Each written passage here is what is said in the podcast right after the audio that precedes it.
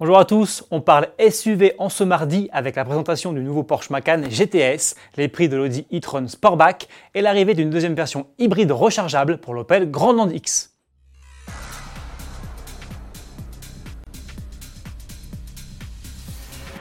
Le Porsche Macan a été restylé il y a un peu plus d'un an et depuis il est proposé en trois versions, standard, S et turbo pour des puissances allant jusqu'à 440 chevaux.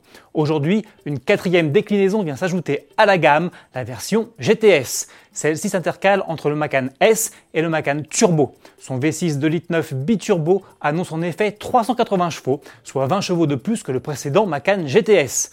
Résultat, les performances sont en hausse. Avec la boîte de vitesse double embrayage PDK à 7 rapports et le pack optionnel Sport Chrono, le nouveau venu revendique un 0 à 100 km/h en 4 secondes 7 et une vitesse de pointe de 261 km/h. C'est 3 dixièmes et 5 km/h de mieux que l'ancien Macan GTS.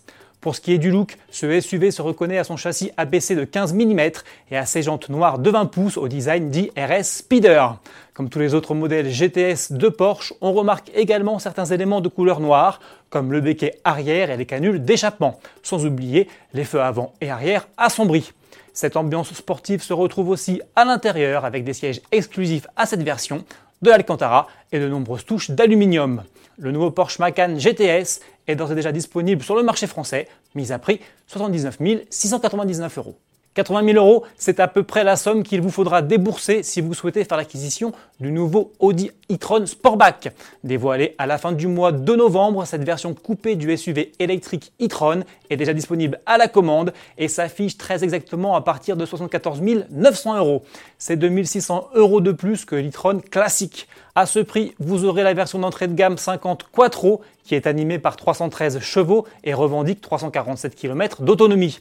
Le modèle 55 Quattro, fort de 360 chevaux, voire temporairement 408 chevaux, est capable de parcourir jusqu'à 448 km et lui affiché à 86 480 euros. De série, on retrouve notamment des jantes de 19 pouces, une climatisation automatique bizone, un GPS et un régulateur limiteur de vitesse.